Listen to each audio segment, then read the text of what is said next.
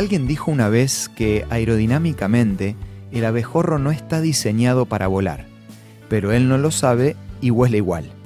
Acompáñame al tema de hoy para conocer un poco más sobre este concepto y cómo nos puede ayudar a enfrentar los problemas. Esto es Una luz en el camino, una breve pausa para reflexionar, con el licenciado Santiago Paván. No sé si alguna vez habías escuchado la frase de la introducción. Esta idea se hizo conocida hace algún tiempo y generalmente se usa en charlas de marketing para dar un mensaje de automotivación y de resiliencia. Pero a mí me gustaría ir un poco más allá, porque esta afirmación no solo que es falsa, sino que da la idea de que el abejorro vuela desafiando mágicamente las leyes de la física gracias a su esfuerzo personal. La realidad es que todo lo que nos rodea fue hecho por Dios, con las características específicas y con un propósito definido.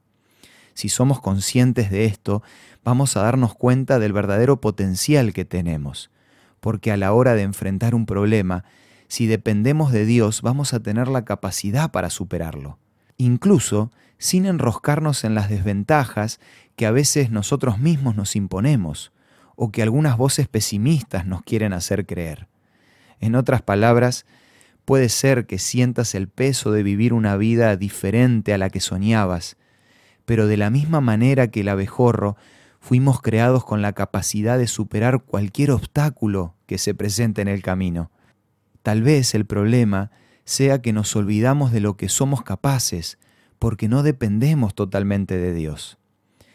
Miremos el ejemplo de la famosa historia de David y Goliat.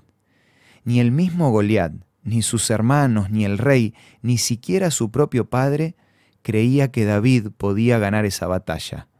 Pero el final de la historia ya lo conocemos. David dependía tanto de su creador que confiaba en que él podía ser quien le gane a un guerrero con experiencia como lo era Goliat.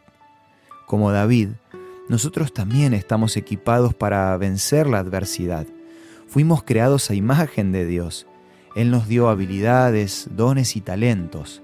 Aprovechemos para sacarle el mayor potencial a esas herramientas. En resumen, los problemas no se resuelven como por arte de magia, desafiando las leyes que nos rodean o recibiendo un discurso de autosuperación.